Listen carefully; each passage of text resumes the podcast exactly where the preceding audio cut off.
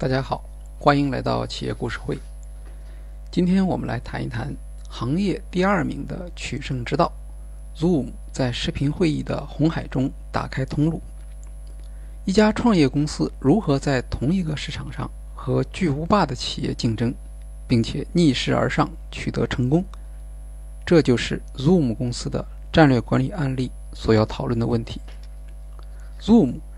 是由华人企业家袁征所创立的视频会议服务公司。在此之前，Zoom 是视频会议公司 Webex 的副总裁。2007年，思科收购 Webex 公司之后，袁征加入思科。2011年，袁征带领40名工程师离职，并创立 Zoom。我们这里所说的视频会议，是指企业级的视频会议服务。平时大家常用的微信视频是消费级视频会议。消费级视频会议有许多限制，比如参会人数少、没有视频录制等额外功能。更重要的是，企业视频对视频的传输和稳定性要求比较高，消费视频通常不能提供这样的保证。企业视频会议有两种主要的实现方式，一种。是基于硬件的解决方案，一种是基于云服务的解决方案。基于硬件的解决方案，视频传播效果好，稳定性高，但需要购买专门的硬件服务器，还需要向通信公司申请通信专线。整体上费用很高，适用于政府和大企业。在使用时，往往需要专门培训。或技术人员的支持。基于硬件的系统，在很长时间里是视频会议的主要方式。随着云计算的进步，基于云服务的视频会议发展起来。这种云视频会议不需要专用设备，用普通网络就可以，而且支持电脑、平板、手机多种设备接入。它的缺点是传输效果相对差一些。稳定性不足，但好在技术要求低，不需要大额投资和维护，而且简单易用，适用于对价格敏感的企业以及大量高频的会议需要。思科公司的 Webex 就是市场上使用最广泛的云视频会议，Zoom 属于后来者，也是追赶者。其他的还有像微软的 Skype 也有企业级服务。Zoom 的主要竞争对手是思科 Webex。袁征本来就是 Webex 的高管，他对 Webex 的优点和缺点都很了解。在接受访问时，袁征曾经说：“思科在收购之后对 Webex 不够重视，不能及时响应用户的需求，这是导致他决定出来创业的主要原因。”在同思科竞争时。Zoom 各方面都处于不利的地位。首先，思科是市场领导品牌，而且是整个互联网产业中的超级企业。思科的品牌就是质量的保证。这就像在主机电脑时代人们常说的“买 IBM 不会有错”。今天在大企业中，买思科一般不需要承担事后追究的责任，即使在使用中发现问题。也可以说是整个行业的问题，但如果买 Zoom 这样名不见经传的品牌，出错可能就要承担决策不当的责任。偏偏云视频会议出错的可能还不小，特别是由于网络不稳定而造成会议卡壳或中断。Webex 成立于1995年，是云视频会议的开创者，有多年的积累，在市场和技术上都居于领先地位。思科甚至在自己的网页上将 Webex 和 Zoom 的播出效果进行对比，可见思科对自身产品质量的信心。在元征创业时，许多人不看好他的企业，因为这是一个已经相当拥挤的市场，而且有能力进入云视频会议市场的还有更多企业，比如微软，它完全可能提升其 Office 套餐，将视频会议加入里面。Zoom 的难题在于，当市场上已经有很好品牌的情况下，如何开展竞争？这包括两个问题：第一，如何让用户知道自己的存在；第二，如何解释自己和行业第一名的区别。如何让用户知道自己的存在？表面上看是一个营销问题，但对于 Zoom，实际上却是一项战略选择。通过选择一种独特的、让用户了解自己的模式，可以让他在进入市场初期就建立起区别于思科的市场形象。元征选择了互联网时代常见的免费增值模式。所谓免费增值，英文叫 free meal，就是不花钱也能用。但要用得更方便或享受更多服务，就要花钱。这一方法主要适用于用户群体巨大的业务活动，比如邮箱、存储、杀毒、新闻订阅等等。其基本原理是通过试用或免费使用吸引用户，然后通过分层服务向愿意出钱获得更高级别服务的用户收费。在 Zoom 的免费增值模式中，所有用户可以免费使用云视频会议，一对一的使用完全免费，多人参加的会议则有一个时间限制，不能超过四十分钟。为什么是四十分钟？因为根据统计分析，最有效的会议时长是四十五分钟。四十分钟意味着很多时候眼看会议就要成功结束，免费的时间却没有了。以此来激发用户的挫折感。如果此时配合促销的通知，就有机会吸引用户来订阅。Zoom 的免费增值模式与很多竞争对手不同，它将自己能够提供的服务几乎全部开放给免费用户，而不是等到用户付费后再开放某些特殊的或者强化的服务。Zoom 这样做。是因为作为行业中的后来者，用户使用的机会本来就少，应当在有限的时间和次数里，让用户尽可能多的体验产品的所有功能，形成销售机会。免费使用的另一个优点是帮助企业迅速扩大用户基础，因为一次会议总是多方进行的，发起人自然会向没有用过 Zoom 的其他用户介绍。并且为自己选择 Zoom 做辩解。无论内部会议还是公司之间的会议，其结果总是能够让更多的人知道，并且体验到 Zoom 的产品。上一次会议的参加人到下一次会议可能就变成了召集人，从而形成用户总体验时间的高速增长。在视频会议行业，使用时间是产品表现和市场竞争的重要指标。这种做法的实际效果如何呢？据 Zoom 介绍，2018年有344家用户年销售额在10万美元以上，其中有一半是从某位用户使用了 Zoom 的免费会议服务开始的。当然，Webex 也有试用版，不过试用和免费使用带给用户的感受是不大一样的。现在 Webex 的免费使用已经改进为和 Zoom 相似，不过市场先机被 Zoom 占领了。用户的印象不容易改变。为什么当初 Webex 没有给用户免费使用的体验呢？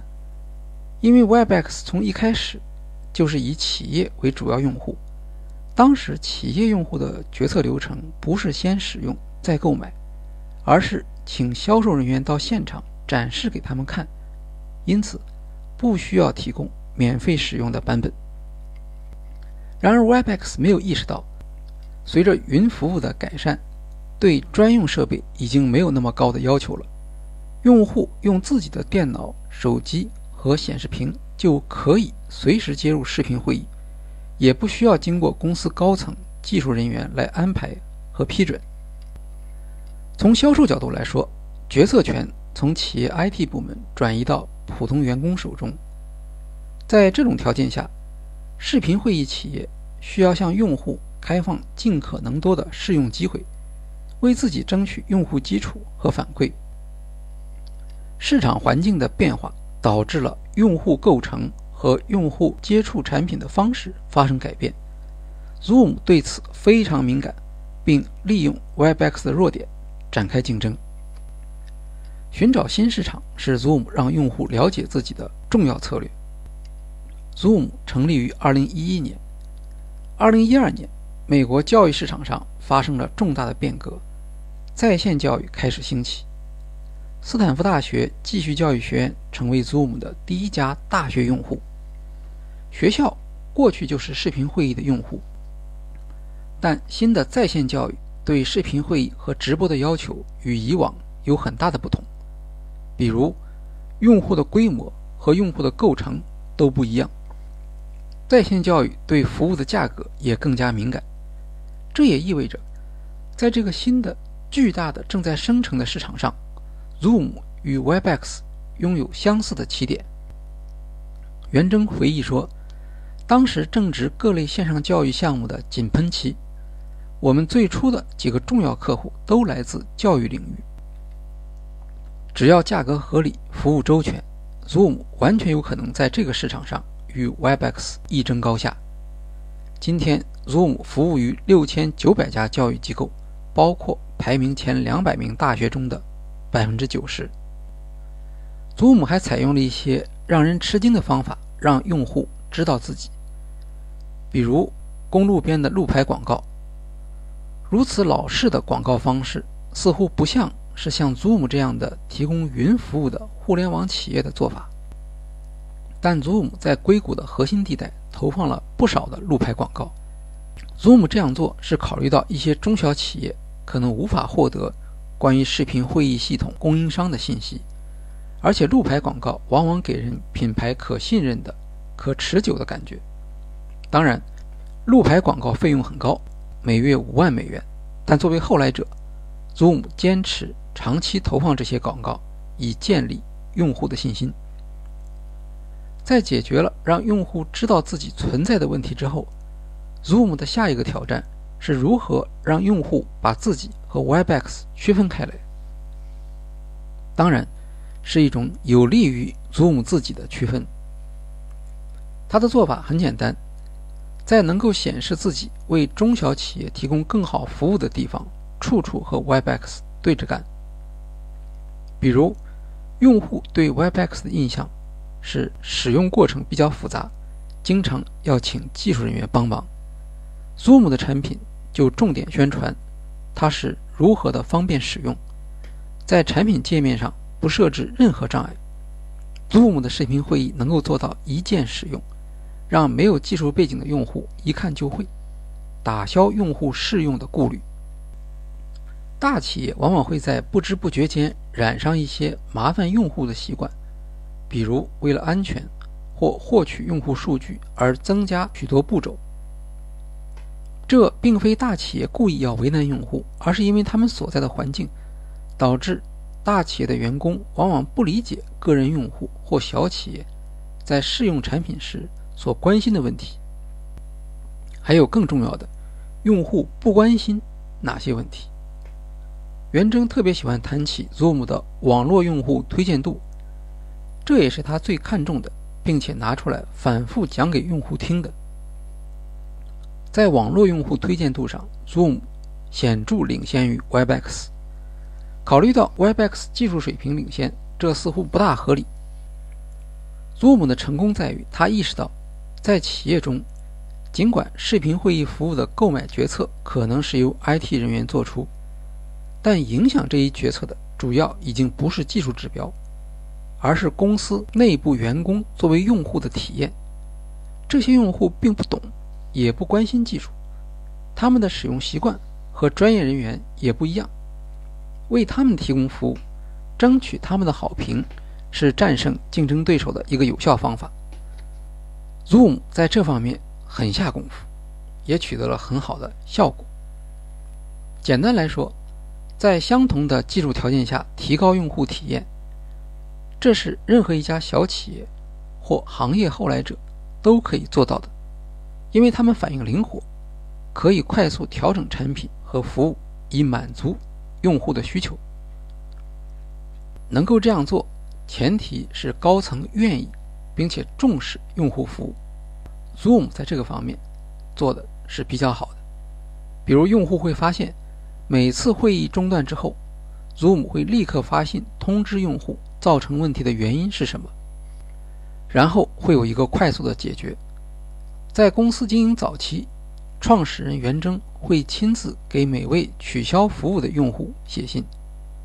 袁征说，在我们公司，每两个星期，所有的员工都可以匿名问任何问题，不管问题多么尖锐，我们从来都不会改，一定会保证每件事都是透明的。这些问题都是由袁征或者部门领导一起来回答，问题和答案。对所有人都是公开的。Zoom 用这样的内部流程来保证对市场和用户的要求做出快速的反应，而在像思科这样的大企业中要做到这些，并不容易。Zoom 在推广时强调自己是一家完全的云视频会议服务商。其实 Webex 是第一家成功的云视频会议服务商。但思科的硬件视频会议系统太成功了，给人们留下很深的印象。在人们的心目中，思科主要是为大企业服务的。尽管它也向中小企业提供服务，但 Zoom 利用人们的这一认识，将自己包装成特别关注中小企业需要的服务商。因为 Zoom 一开始就没有硬件视频会议系统。以软件作为品牌的特别标志，只要有网络、有账号，就可以使用 Zoom 的服务。思科采用年定价，Zoom 就用月定价，这自然更符合中小企业的需要。还有低价策略，Zoom 的月订单价格是十五美元，而 Webex 要二十七美元。如此大的价格落差，Zoom 如何盈利呢？首先，作为市场追随者，通常情况下可以节省一部分开发成本。除此之外，Zoom 还需要通过系统性的设计来降低自己的成本。元征所采用的方法并不令人意外，他将研发工作转移到中国，利用自己对中国市场和中国研发人员的熟悉，在苏州和杭州设立研发中心，招募了五百名工程师。占全球员工总数的百分之三十，这些工程师的薪酬水平在中国是有竞争力的，但从金额上来说，只有美国工程师的三分之一。从财务报表上看，Zoom 研发开支占其销售收入的比例的确低于竞争对手，成为企业成本优势的一个重要来源。在员工招募方面，思科可能更强调招募行业精英。而 Zoom 则强调有潜力的员工，这意味着他向员工支付的薪酬低于思科的水平。所有节省成本的措施结合起来，让 Zoom 在上市之前就实现了盈利。袁征对视频会议的前景表示乐观，他注意到，现在企业的办公室越来越少，而会议室越来越多，员工经常处在不同的地方，但交流的需要却在增加。视频会议的使用正处在快速增长的通道里，预计这一市场将高达四百亿美元，并且是高频的应用。好，今天的企业故事会就介绍到这里，谢谢大家。